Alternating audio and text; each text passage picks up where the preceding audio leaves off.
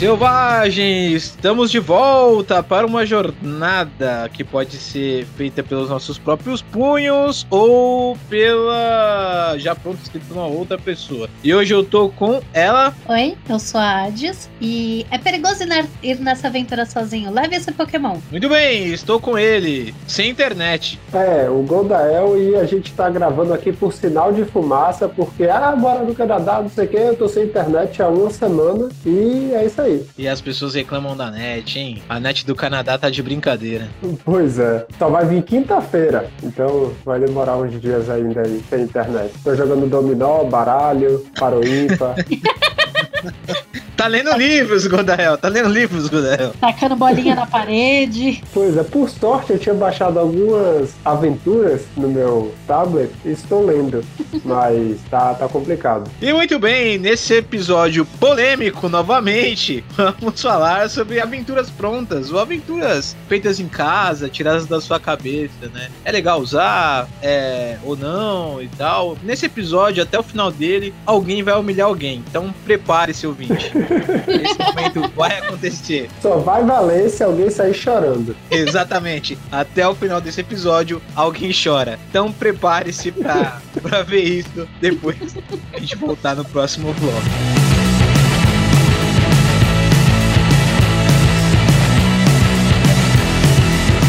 Muito bem, estamos de volta, né? E é bom, a gente já falou já sobre o que era o episódio no bloco anterior. A gente vai começar falando sobre aventuras prontas, né? Para introduzir o tema aqui, eu acho que aventura pronta é uma coisa que faz parte, né, da, da, da experiência de jogar. Você use ela ou não, ela, ela tá ali, né? É, é ela, é um, ela é um produto do RPG, né? Porque você pensa, né? A editora ela lança o livro básico e aí ela precisa dar algum tipo de suporte, além de estar precisa sobreviver, ganhar dinheiro. E as aventuras prontas elas acabam sendo esse, esse produto, além de suplemento, entre tantos outros que podem vir complementar o jogo. Mas é, é engraçado, né? Porque o RPG ele tem uma característica, assim, ele é um jogo anticapitalista. Porque eu já falei isso algumas vezes, porque você não precisa de nada mais do que o livro básico. Às vezes, dentro do livro básico você precisa para poder jogar. E, e, os dados, né? É, mas... e os dados. Mas tem jogo que também não tem dado. Exatamente. E existe aplicativo de dados para celular, tá tudo bem também. É, pois é, né?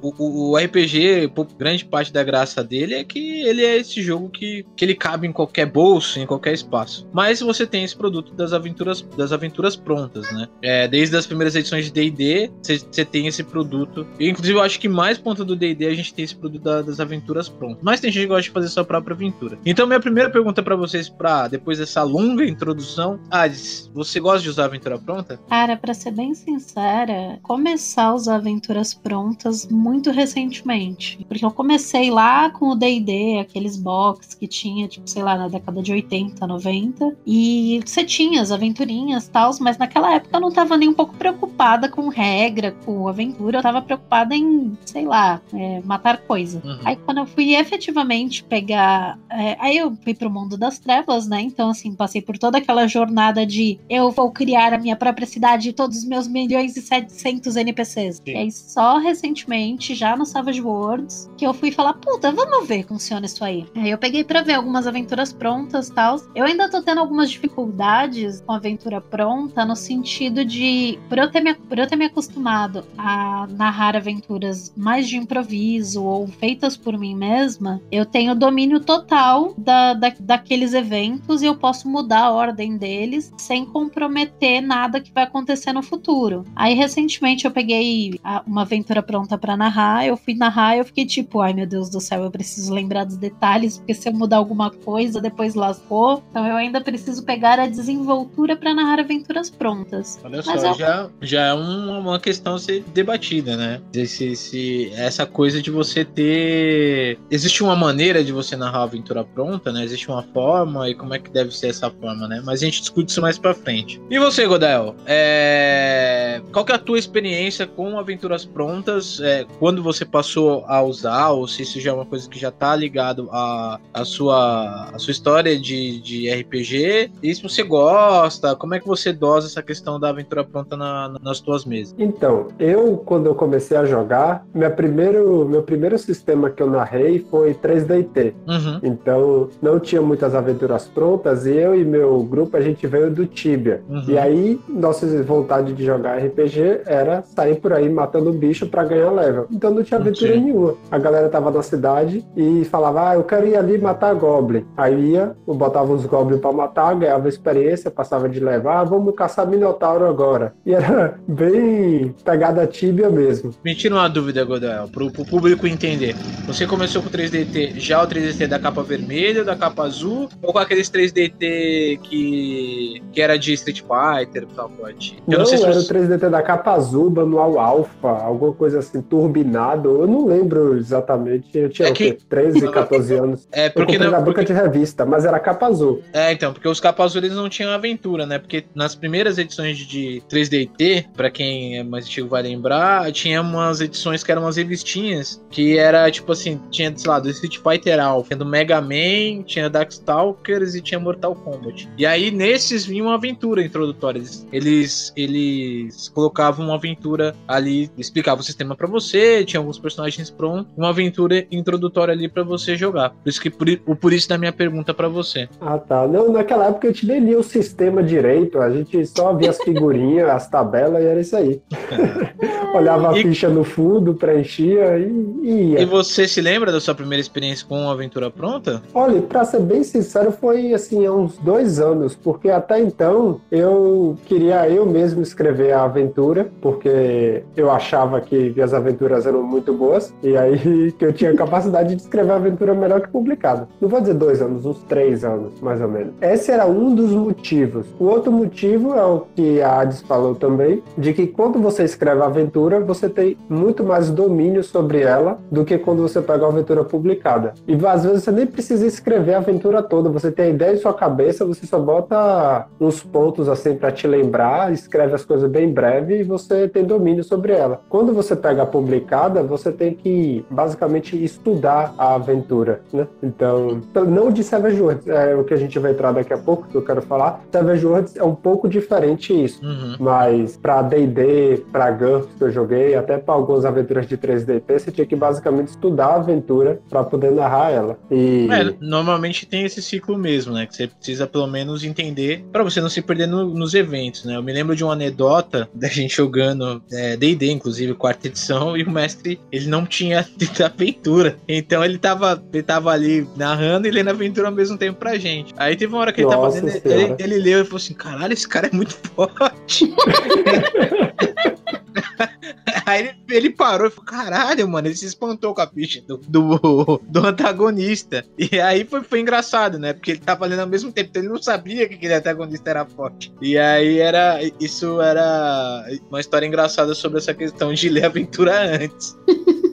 Mas. É engraçado, né? Eu, não me lembro. Eu acho que meu primeira. Acho que isso remete. Aventuras Prontas remetem a minha primeira. Primeiro contato com RPG, que foi com GURPS Entradas e Bandeiras, que eram uns mini GURPS que a Devir lançava com temas é, históricos, nacionais aqui. E o primeiro que eu comprei foi um que chamava Entradas e Bandeiras. E ele tinha uma, ele tinha uma aventura solo dentro e ele tinha uma aventura introdutória, se eu não estou enganado. Mas, se não isso, foi de GURPS também, que foi o primeiro sistema que eu peguei, aquela caravana para. Eu não lembro, mas era uma aventura que um cara te chamava para você acompanhar a caravana dele e tal, e acontecia altas confusões, assim. É uma aventura introdutória que tá no GURP, aquilo de capa preta, né? Luiz já e... me contou dessa aventura mais de uma vez. Exatamente, é uma aventura introdutória de GURPS. Acho que foi a primeira, eu não cheguei a narrar, mas eu li ela, porque eu, naquela época eu tinha bastante tempo, e aí eu li o livro inteiro. Mas acho que a primeira que eu narrei foi essa de, de GURPS Entradas e Bandeiras, eu conversei as pessoas pessoas a jogarem isso comigo. Foi uma, uma confusão, porque tem essa coisa do manual. Mas é engraçado, né? Porque a maior parte dos livros que tem cenário, normalmente eles têm aventura introdutória. E eu acho que esse é um ponto que eu queria puxar com vocês, porque eu, acho que para quem tá iniciando, a, a, aventura pronta ela é uma mão na roda, né? Inclusive para guiar você dentro do sistema. Se, a, se essa aventura introdutória ela é bem escrita e consegue te colocar em situações, consegue mostrar para o mestre situações no qual ele pode usar o sistema, ela pode ser de um recurso muito valioso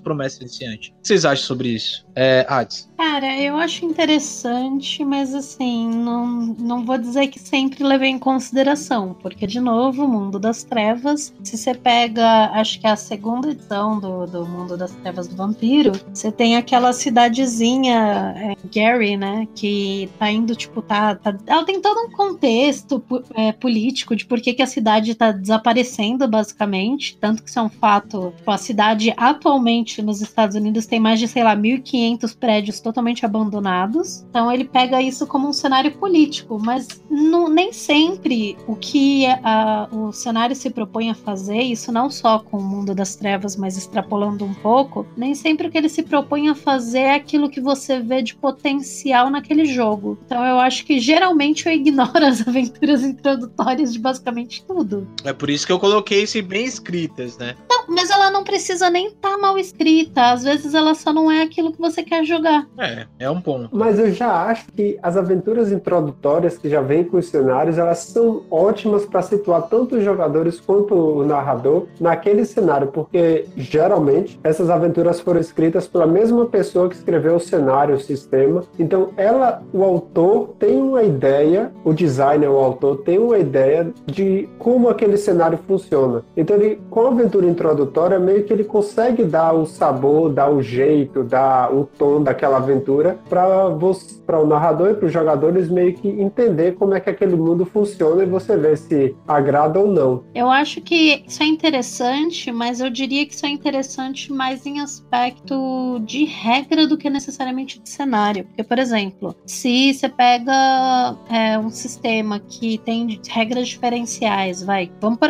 por exemplo, para o Savage. Certo. E já que o Nando não está aqui, vamos fazer uma homenagem a ele, vamos citar as regras de perseguição. De perseguição. Exatamente. Então é interessante, por exemplo, se você vai apresentar o Savage para alguém, você testar uma aventura que use, por exemplo, regra de perseguição, regra de ação dramática, porque é uma coisa que é um diferencial do sistema. Mas cenários em si costumam ser coisas tão abrangentes, você, você efetivamente está construindo um mundo ali. Então não necessariamente o que você considera o ponto forte daquele cenário vai chamar a atenção de todo mundo. É só esse meu ponto. Por mais que você domine aquele. Mas, mas se você escrever um cenário, ele tem um ponto forte que eu não entendi o que você quer dizer. Porque assim, eu tô pegando Savage Worlds. Você tem, acho que tem vários cenários Savage Worlds. Você pega, por exemplo, a Curse. O cara que escreveu, ele sabe quais são os pontos. Não pode ser necessariamente o ponto que você gosta, que seu grupo gosta. Pode ser coisas diferentes que você quer jogar naquele cenário. Mas ele, como autor, como escritor, como designer, ele tem um domínio maior daquele cenário, ele sabe os pontos que ele deve abordar, o clima, a, o ritmo. Ele sabe a forma ideal, vamos dizer assim, daquele cenário. Você pode mudar ao seu gosto, óbvio que você pode, mas eu acho que o autor ele sabe melhor o que o cenário é sobre do que as outras pessoas. Olha, eu sou da escola literária da morte do autor, depois que o livro está publicado deixa de ser dele, mas tudo bem. O que eu quero dizer é que assim, por exemplo, se você pega o Interface Zero e ele tem uma aventura introdutória que foca em, em humanos 2.0 ou em inteligências artificiais e androides e saber qual é o limite da humanidade com isso. E você quer fazer uma parada, tipo, mais focada em megacorps e, tipo, esquece, esquece a humanidade. Não vamos, não vamos discutir humanidade, humanidade é coisa lá para vampiro. Então, o, o estilo da aventura não necessariamente engloba aquilo que quem pegou para ler aquele jogo vai querer jogar. É só isso. Ah, sim, mas, mas, mas pensa na perspectiva de que é um cara que tá zerado. Ó, interface zero, zerado. o cara tá zerado, tipo assim, nem ele mesmo sabe o que, que ele quer jogar ainda. Ainda mais se tentando de interface zero, que, meu Deus do céu, tem muita informação. Então é capaz de ele sair do livro até meio tonto, né? É, eu ia falar isso. Se ele leu o livro, as chances é que ou ele saiu totalmente tonto e sem a menor ideia do que ele quer jogar, ou ele saiu com 10 ideias diferentes exatamente do que ele quer jogar. Porque é exatamente. Exatamente. informação. Eu acho que você tem muitas ideias de como jogar aquele cenário se você já tem uma bagagem De RPG. naquele tema e de RPG também, mas principalmente naquele tema. Se você quer jogar sci-fi, mas você é fã de Star Wars, de Star Trek, de The Expanse, de eu não sei outras coisas de sci-fi, de Perdidos no Espaço, então você já tem uma bagagem, vamos Não, dizer, repete The Expense aí, porque eu gosto bastante. Cultural. Então, repete aí The Expense. Fala de novo, fala duas vezes. The Expanse, The Expanse, você... Você já tem uma bagagem de, de sci-fi e quando você lê, por exemplo, The Last Parsec, você não precisa ler as aventuras para saber o que é que você quer jogar. Mas se você é novo naquele mundo, Fifty Fathoms, eu raramente assisto filme de, de pirata. Então, eu vou precisar, pelo menos no início, das aventuras deles prontas para me situar no mundo, para saber do que se trata, como é o clima de pirata, porque eu não, não assisto muito filme disso. Agora, se eu sou um grande fã de filmes de piratas e eu sei muita coisa disso, eu não preciso das aventuras porque eu já tenho meio que uma opinião, um gosto, eu não sei como é que fala, mas já tenho conhecimento um pouco desse cenário. Uhum. Eu, eu, eu, particularmente, toda defesa eu gosto de usar. Eu gosto de usar porque eu acho que, eu acho que, tipo assim, é aquela coisa, assim, a aventura pronta, ela é meio que você colocar o dedinho dentro da piscina pra, pra saber se tá gelada a água ou não, tá ligado? Você vai dar aquela no corpo.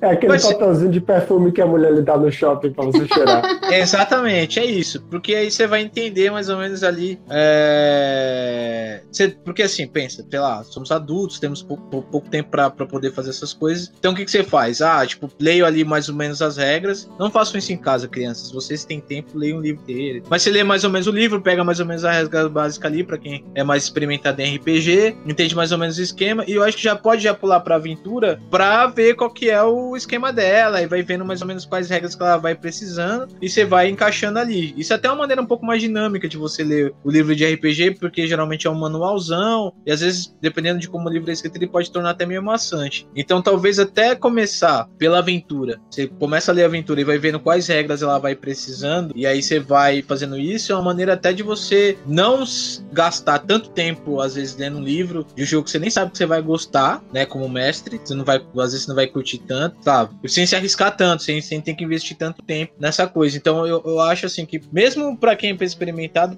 pra mim, Max, é sempre um, eu sempre eu recomendo e gosto de usar as aventuras prontas ali pra ter uma, uma ideia de onde eu tô pisando e tal, até eu me sentir mais confortável e aí partir para minhas próprias aventuras e aí tomar do jogo como o meu, né? Nesse aspecto, eu sou obrigada a fazer um elogio pra um jogo que eu detestei, que é a nova versão do Paranoia. Que assim, eu Uhum. odiei. Achei um saco, achei que virou card game, não gostei, Dani. É, mas, uma coisa que eu achei muito interessante dele é que, como eu peguei o, o pack completo e tal, ele Uhum. veio com um mission book. Eu achei, quando eu li, é, só pelos títulos, porque eu também não fiquei acompanhando, porque esse financiamento atrasou um milhão de anos, mas quando eu li só pelos títulos, eu achei que ele fosse ser um livro que nem o Paranoia já tinha antes, que era um livro de ideias de missões diferentes para você executar em Paranoia. Era só ganchinhos e tal, ou coisas breves sobre aventuras, mas não, o Mission Book dessa nova versão do Paranoia, ele é literalmente um: Oi, você já tem alguma experiência com RPG e não quer ser obrigado a ler o livro de regras? Ótimo, então comece a narrar por aqui. E ele literalmente te dá, tipo, as fichas prontas e tal, e o livrinho feito com as regras conforme elas vão aparecendo. Então, tipo, tu vai narrando e o próprio Mission Book te traz, tipo, ah, agora você vai usar esta regra. Coloca a regra ali do lado. Pra você não precisar nem ler o livro base, nem ler o livro de regras. Se você só quiser ter uma noção de como ele ficou e já, tipo, sentar na mesa com os teus players e narrar. Eu achei isso genial. É tipo um tutorial de videogame, né? Que você entra e você já tem a missãozinha ali que você vai fazendo, fala aperte quadrado para bater. Aí você bate, você já mata o bicho ali na hora. Ao invés de você ter que ler todas as instruções do jogo antes de, de começar. Ele já vai ensinando enquanto você vai jogando. Eu acho Exato. muito bom, eu nunca tinha visto isso. É, eu-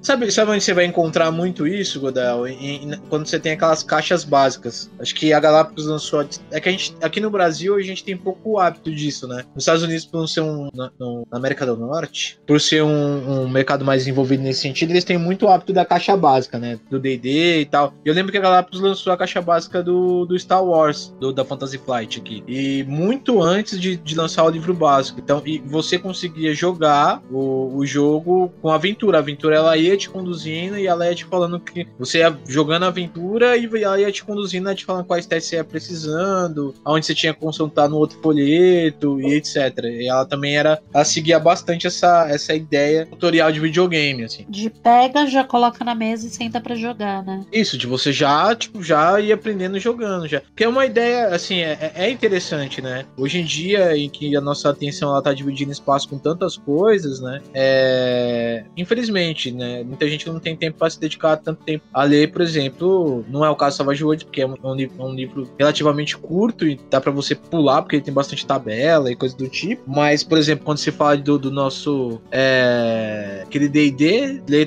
três livros, vai dois, né? Se você for mestre. Do monstro é mais um livro de conto. É um tempo razoável, né? Que você vai gastar. Não que eu seja contra ler, mas eu, ainda no esquema manual é meio complicado, eu acho. A gente tá numa, numa geração que a gente já não tem mais o foco para sentar e ler isso tudo. É, tem isso. Então, acho que, que você começar com uma aventura, você ter uma boa aventura de introdutória, pode ser perfeito, né? Principalmente para quem, sei lá, uma mesa que só tem iniciante, um cara que nunca teve a experiência de mestrar, é, pode ser interessante. Eu, eu pego essa experiência mesmo de mestrar esse, esse Star Wars da Fantasy Flight. É, é um sistema muito alienígena, aqueles dados esquisitos, que tem símbolos e não números e tal. Até para um cara que já joga há muito tempo como eu, eu tive uma dificuldade ali e a aventura ela me ajudou a guiar e me divertir e não odiar tanto o jogo. É que você queira é um ou não, realmente, parando para pensar, é muito uma questão de bagagem, né? Porque a pessoa que fez aquela aventura, presume-se pelo menos que ela tem uma bagagem, inclusive, narrando é, RPG. Então, assim, às vezes perguntas que você, enquanto narrador, isso acontece muito. Eu tô fazendo minhas aventuras, eu faço tal, aí eu boto ela em mesa, a primeira coisa que o jogador me faz é uma pergunta para qual eu não tinha nem pensado em, em ser questionada. Aí você fica tipo, beleza. Assim, é. por sorte, a gente já tem aquele jogo de cintura, já sabe se virar, mas para alguém que tá chegando agora, geralmente pegar uma aventura pronta, a pessoa já a, a aventura já pensou naquelas coisas que o jogador provavelmente vai pensar e você não. É, às vezes sim, às vezes não.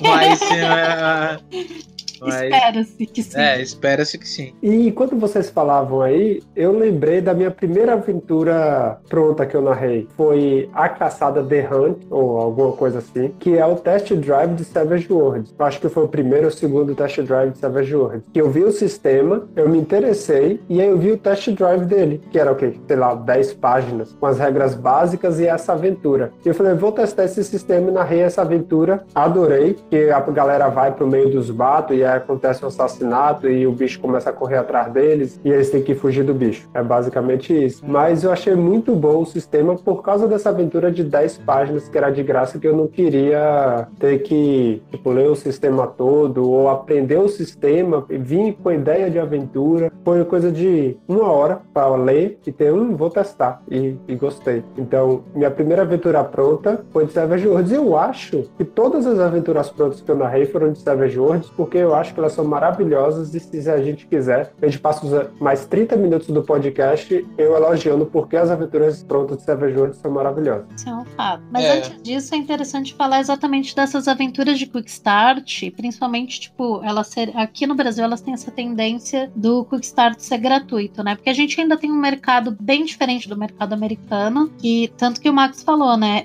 a gente só consegue lembrar de duas, duas starter sets que, que tiveram aqui, e eu particularmente não compraria, porque você pagar 120 num starter set e 150 no livro depois, complicado.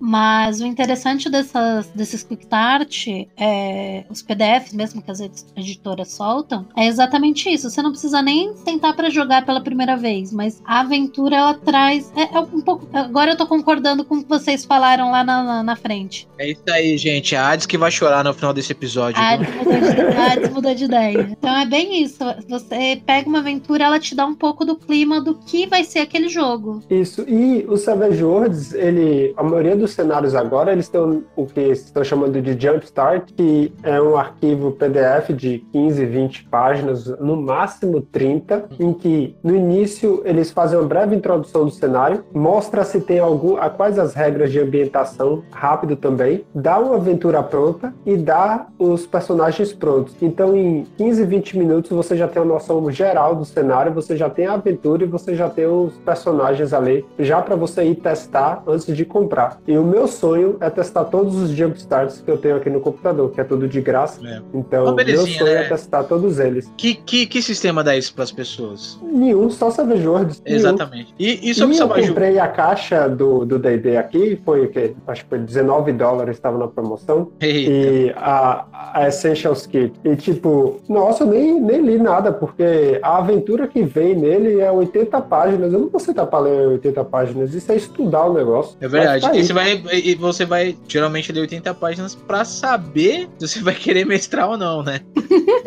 e, e, é. e, aí tem uma coisa muito legal do Savage Worlds, que eu, assim, eu posso estar muito enganado, gente, mas eu só vi essa característica no Savage Worlds, que é as aventuras de uma página. Maravilhosa. Maravilhosa. Isso é uma ideia, e, isso, é, é, isso é muito Savage Worlds, né? As aventuras de uma página, assim, que tipo, é rápido, você lê uma página, cara, que, e você consegue narrar uma aventura. Você, você tem ali uma, uma tarde de diversão com seus amigos. Lembrando que geralmente é uma página A5. Exatamente, com coluna dupla. E aí eu acho que, a gente já falando do, do tema que permeia esse podcast, é, ainda tem essa característica. Você falou, falou, ah, poderia, a gente poderia ficar mais 30 minutos aqui falando sobre as aventuras de Savage Worlds, as aventuras prontas. E a gente ainda tem mais essa, esse desdobramento dessa característica do sistema, né? É que essas aventuras de uma página. Imagina, né? Como isso é poderoso para quem tá iniciando ou para quem, tipo, meu, você pode, sei lá, às vezes você tá, tá sem tempo, ou às vezes. Acho que o Godael mesmo tem uma história, eu acho que quando você veio pro Brasil, né, Godael? Que tinha o pessoal lá, seus amigos estavam num churrasco, pegaram uma aventura de The Order Goblin Saga e, tipo, não sei se era uma aventura de uma página, mas você deu rapidinho e conseguiu mestrar pro pessoal, né? Sim, sim, foi isso mesmo. Eles quiseram jogar e aí, tipo, ninguém tá tinha a aventura pronta. Eu peguei essa de dos Goblin e li rapidinho e narramos lá, foi, foi show, porque Savage Worlds é rápido de explicar, a aventura foi rápida de entender. Só que assim, tem um contraponto dessas aventuras de, de uma página, porque elas, por serem só de uma página, elas são bastante resumidas e elas não têm quase detalhe nenhum. Elas têm assim o esqueleto da aventura, alguns detalhes aqui ou ali, mas no geral, como a Hades falou mais no início, quando o mestre está iniciando no teu jogo de cintura ainda, o cara, o jogador faz uma pergunta que tipo, você não pensou naquilo, o cara não escreveu e você fica, ah, ah, não sei. Isso vai acontecer com muito mais frequência na aventura de uma página, porque ela tem assim só o básico e eu acho que ela não é muito boa para mestres iniciantes, porque o, o formato do D&D, apesar de ser um livro de estudos, você, você tem que estudar o livro para saber o que tem na aventura e ficar com ele debaixo do braço, ele dá muito mais segurança em questão de informação para você fazer aquela aventura. Sim. Já o do Savage é. Worlds, não. Ele cobre mais. O Savage Worlds, só tô dizendo assim, se você tá começando, as aventuras de uma página não lhe dá segurança para você narrar ela assim, pufo, pegar ela ler e narrar. As aventuras de uma página, se queira ou não, elas têm muito mais lacunas para você preencher. O que eu acho Sim. maravilhoso. Sim, ele, é, ele te dá essa liberdade, mas é para alguém que já tem um pouco mais de desenvoltura, não necessariamente experiência, mas desenvoltura com, com esse tipo de situação.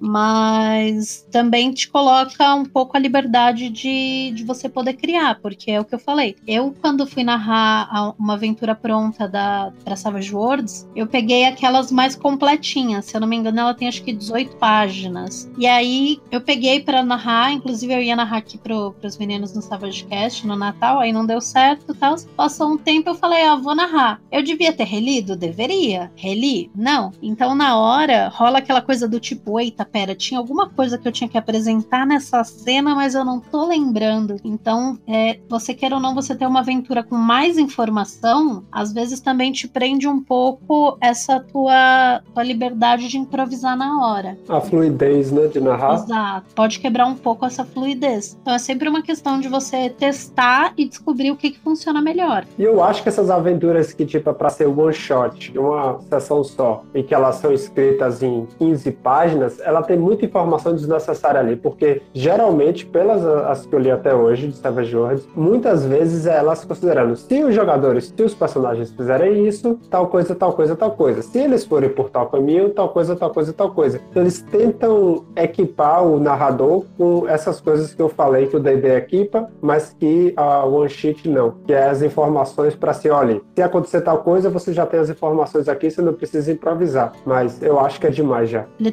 tenta te dar um pouco o caminho das pedras, mas eu acho que chega um ponto de que a informação exagera. Para mim acaba atrapalhando. É, aí vai muito do de quem tá escrevendo, né? A gente falou no episódio 36 e 37 com o Mika Capela sobre essa coisa de escrever aventura, e eu acho que é uma coisa que angustia, né, quem, quem tá fazendo essa aventura é dessas possibilidades, porque lidar com todas as probabilidades dos jogadores é sempre um problema, mas realmente para quem tá começando, quanto mais informação tiver possível é, é melhor, né? É, sem falar que ele tenta sempre é, fornecer essas aventuras mais compridinhas, elas tentam sempre lidar um pouco com aquele jogador chato e resistente, sabe? Aquele cara que sentou para jogar sabendo que é, que é aquele é o plot daquela one shot, e aí você fala: "Ah, a gente vai, tipo, a gente vai fazer o objetivo é resolver este problema que a fulana está apresentando para vocês". E aí o jogador fala: "Não, não é problema meu". Essa, essa mesma aventura que, que eu peguei de Savage, ela faz exatamente isso. Ela tem acho que uma página quase dedicada a tipo, ah, e se os, os personagens não quiserem ajudar? Aí acontece tal coisa. E se os personagens insistirem em não ajudar? Aí acontece tal coisa. E se a fulana morrer e os caras não ajudarem? A assombração vai pro pé deles no ano que vem. Tipo, caraca, irmão, precisava. e, mas é isso, né? Agora voltando, trazendo de volta a, a, a coisa que a Ades falou, que ela tem atividade. Existe um jeito, talvez, se preparar para mestrar uma aventura pronta, na opinião de vocês? É, existe um jeito de ler ela ou de aplicar, na opinião de que vocês acham assim sobre, essa questão, Godael? Porque a Ades falou, ah, às vezes eu tenho dificuldade, porque às vezes a, os jogadores eles podem ir por um caminho que a aventura não contempla, e aí a gente vai sair totalmente da aventura. Como é que você lida com essas questões quando você tá narrando uma aventura pronta? Acho que 90% das vezes que eu narrei aventuras prontas, elas são as aventuras de uma página, ou elas são aquelas mini. aqueles problemas que os livros de cenário apresentam, que geralmente é dois parágrafos, três parágrafos. Que é só assim: olha, tem esse problema acontecendo aqui, ele dá uns detalhes aqui ou ali, mas eles não dão a aventura toda. É um pouco mais resumido que a aventura de uma página ainda. Então, 90% das vezes que eu narrei são essas. E, assim, elas deixam muito espaço aberto e eu acabo, eu meio que antes de fazer, eu preencho esses buracos com alguns detalhes da minha cabeça. Então, uhum. na hora, lembrar da aventura que é só uma página é bem fácil e lembrar uhum. dos detalhes que eu adicionei é fácil também. Agora, é, a aventura que a gente começou a jogar até, que é a de The Last Deadlands Last Colony, eu, ela tem o quê? 20 páginas. Que eu não tô jogando, não vou falar nada. só queria registrar, é, só queria deixar registrado isso aqui. Ela tem muitos detalhes e eu me perdi umas vezes, eu li ela duas vezes e mesmo assim é difícil você lembrar de todos os detalhes de 20 páginas. E aí eu faço, eu invento na hora qualquer coisa lá. A, a aventura tomou um rumo um pouco diferente do que estava lá, tanto por causa dos jogadores e porque eu não lembrava dos detalhes, eu inventei na hora qualquer coisa. Mas eu acho difícil e o ideal é você ter algum um bloco de notas do OneNote, um papel em que você anota esses detalhes para você lembrar só os pontos importantes da aventura. Você resumir ela, é isso. É, eu ia sugerir exatamente isso. Você reanotar as informações da aventura. Primeiro, porque é cientificamente comprovado que o nosso cérebro grava melhor informações que você passa pro papel. E segundo, porque a aventura, você quer ou não, ela foi escrita por uma pessoa ou por um time de pessoas e ela traz as informações numa ordem em que as pessoas que fizeram a aventura acham que é a melhor ordem. Não necessariamente para você aquela ordem vai funcionar. Então, o que que eu costumo fazer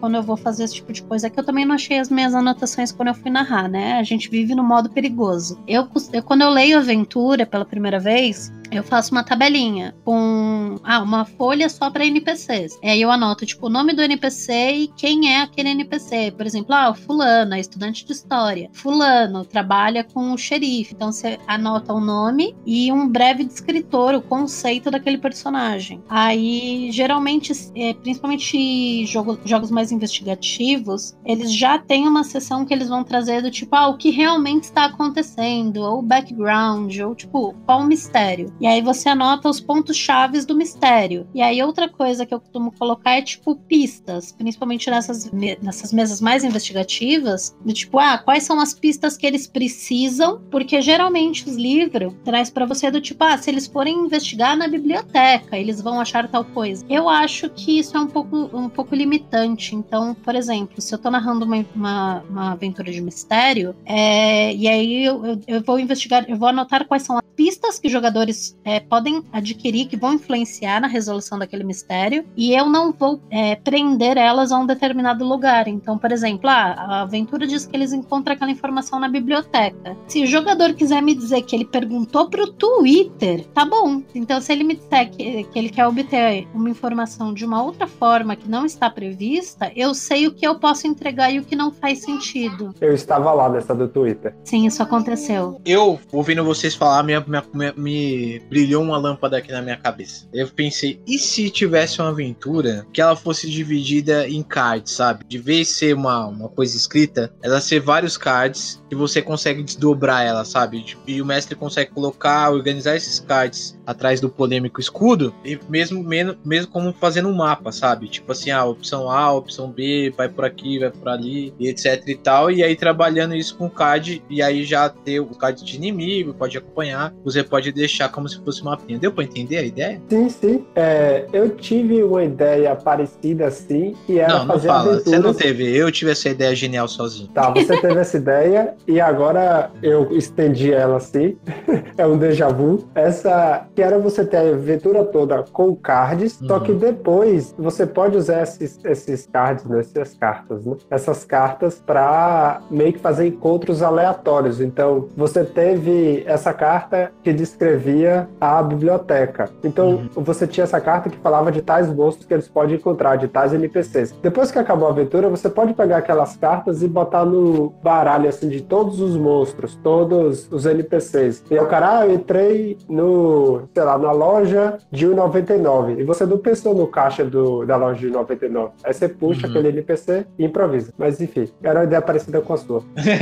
Mas é isso, né? Isso me lembra muito os cartões de cena do Novo Mundo das Trevas, que eu acho que a gente comentou sobre isso no, no episódio da Aventura de Natal, que ele separa o, o mundo, novo mundo das trevas, as aventuras prontas dele, ele separa por cenas que você consegue, ele, inclusive isso te dá liberdade de rearranjar a ordem das, dos encontros, por assim dizer, e ela não fica tão linear. E aí dentro de, do card de cada, de cada cena, você tem o objetivo dos jogadores, o objetivo do narrador, que às vezes é diferente, você tem quais são os auxílios e quais são os obstáculos daquela, daquela cena, e ele costuma ter também do ladinho aquela anotação de dificuldade de, de tipo de uma bolinha a cinco, de zero a cinco na verdade, que ele separa como se aquela cena ela traz desafios mentais, é, físicos ou sociais. Eu acho que dava para adaptar isso fácil para Savage, viu? Aí, ó, tá surgindo um novo produto. Né?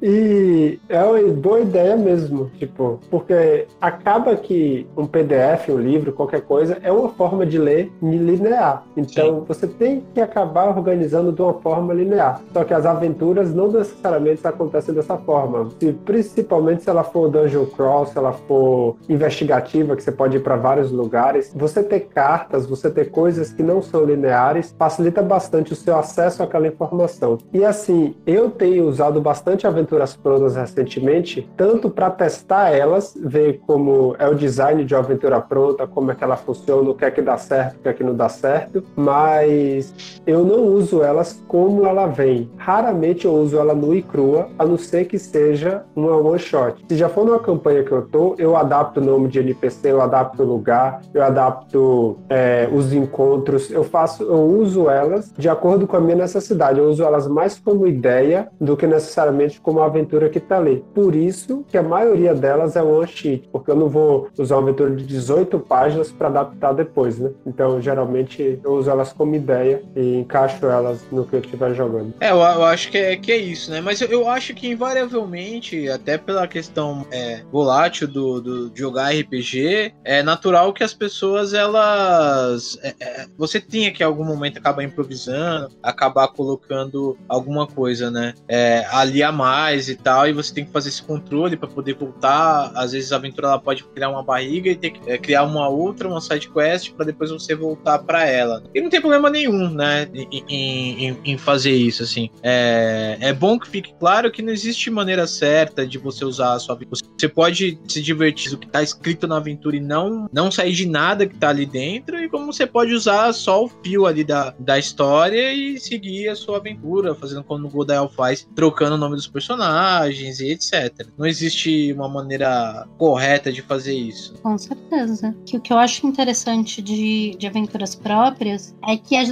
às vezes a gente tem muito aquela questão de que a gente prepara, prepara, prepara e chega na hora, nada do que tá planejado combina exatamente com o que você queria, né? Por exemplo, como eu falei, background de Mundo das Trevas, além do livro, de, eu costumo mestra, narrar em Nova York, que é a minha cidade favorita para isso. Você além... viaja até lá para narrar?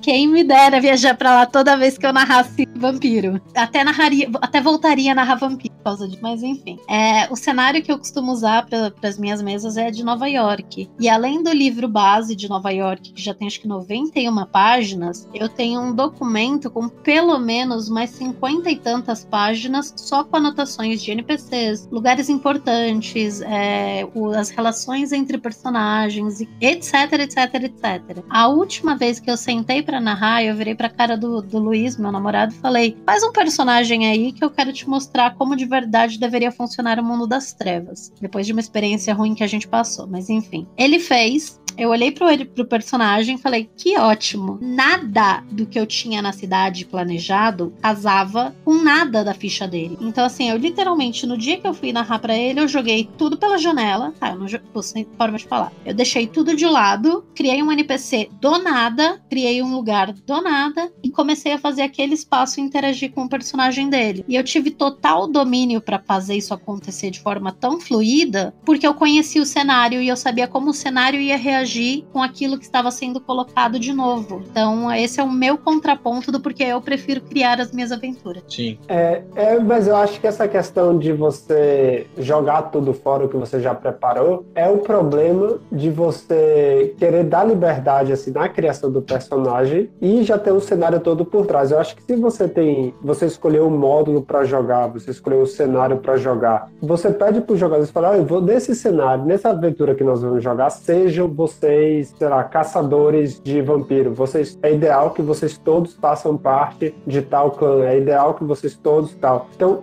exigir alguma coisa, pra dar um requerimento, isso, para que encaixe naquilo que você já escreveu. Se você dá liberdade total para os jogadores, aí não é muito bom você ter muita coisa preparada, porque o negócio pode desandar. Com certeza. o que eu estou achando difícil recentemente com aventuras prontas é encontrar elas, fazer uma pesquisa, escolher as que encaixam com a campanha que eu estou jogando. Porque assim, eu geralmente eu preparo a próxima sessão baseada no que aconteceu na última. Só que muitas vezes você não acha a aventura pronta de primeira que encaixe naquilo que você possa adaptar, que faça sentido. Então, eu acho que o maior problema é o trabalho de você encontrar uma aventura pronta que você possa usar, que encaixe, que faça sentido e que você goste. Por isso que muitas vezes eu acabo criando, porque isso é muito mais rápido, mais fácil e faz mais sentido. Justo. Mas se tivesse um catálogo com todas as tags e descrições breves de cada aventura, seria maravilhoso. Mas não existe. E nem existirá, muito provavelmente. Então,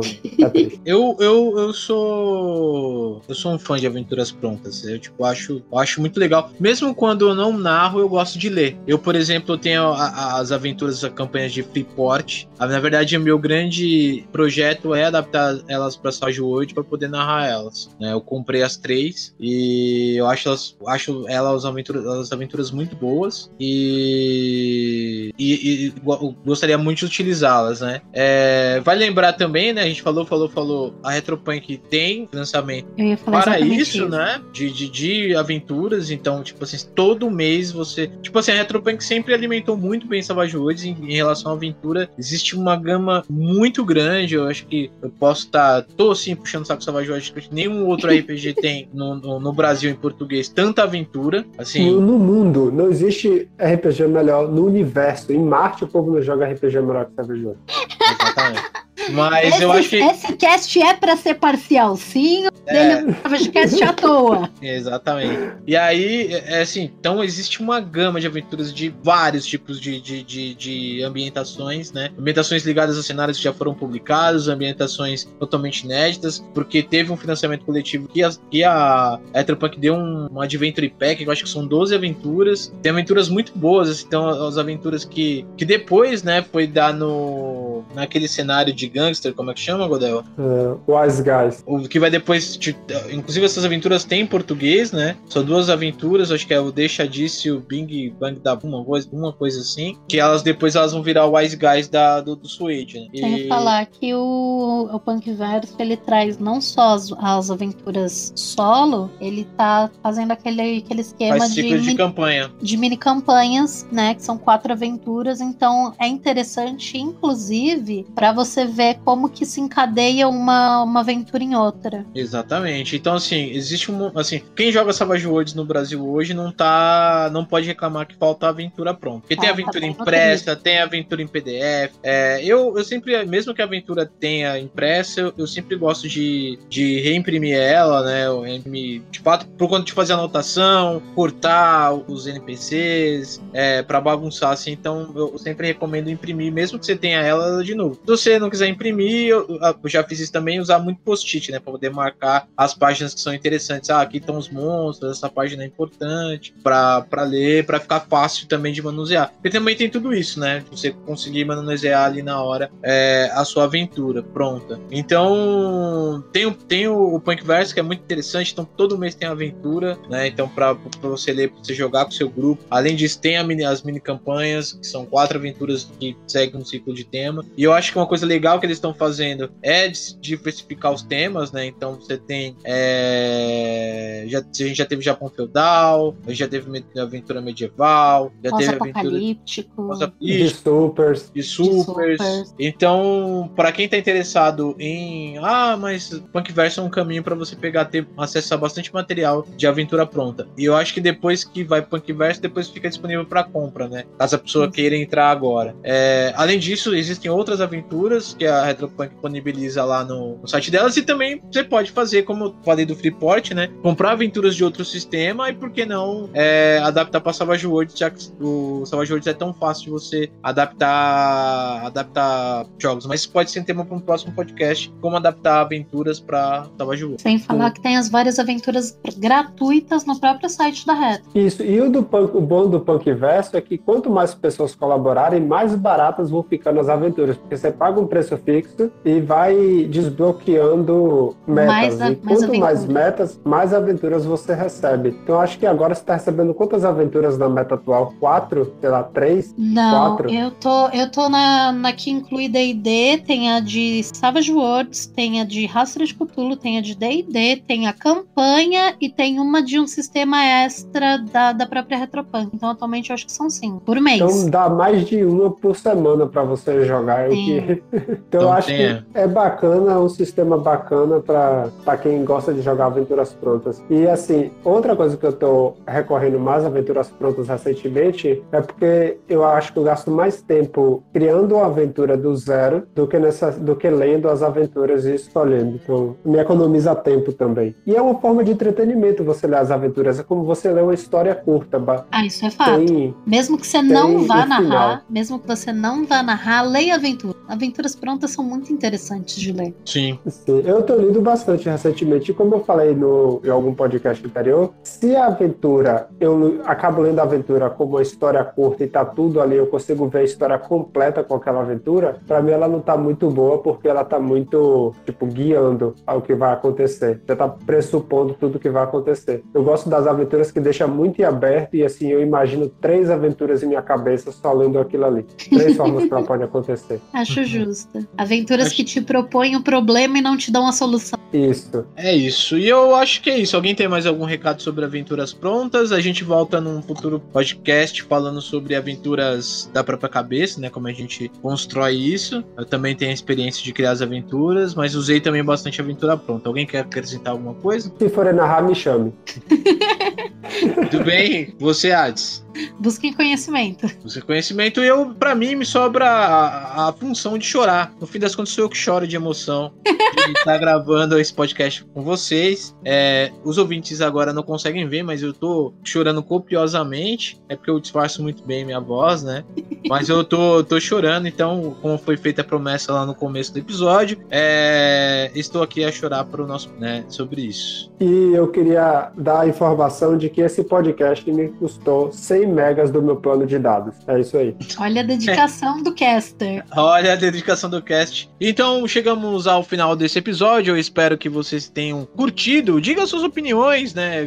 Você gosta de usar a aventura pronta? Qual que é a sua aventura favorita? Qual foi a aventura pronta que você jogou que você mais gostou? Compartilha com a gente, é legal vocês participarem com a gente disso. Então, se você quiser continuar essa conversa, você pode entrar no nosso site www.savagecast.com.br, interagir com a gente na caixa de comentários, mas ele também pode usar o Facebook, que é, Godael? Que é o SavageCast BR, e também tem o nosso e-mail, que é o contato savagecast.gmail.com. E Ades, temos Twitter, né? Pois é, agora temos um Twitter que também é SavageCastBR, e dá para chamar a gente lá e interagir, só passar por lá se você prefere usar o Twitter. É isso aí, manda uma DM, né? Manda uma DM ou marca a gente na sua, na sua publicação falando, falando. Porque Twitter é coisa de jovem, né? Logo mais a gente também vai ter um. A gente é descolada, já, a gente é já não é gente, gente descolada, né? É, gente jovem usa TikTok. A gente ainda não tem, a gente ainda não tem um TikTok. Mas em breve, em breve a Hades vai cuidar disso daí pra gente. Ela quer nossas mídias sociais. Ela vai fazer um TikTok. Podem cobrar. Pode cobrar, galera. Se tem algum adolescente aí, por favor, me explica aquele TikTok do banquinho. Eu não entendi aquilo até hoje. Me explica. Então, explica, ó, não só explicar isso, como cobre ela do TikTok do Savage Cast, que deve vai ser muito divertido, viu, gente?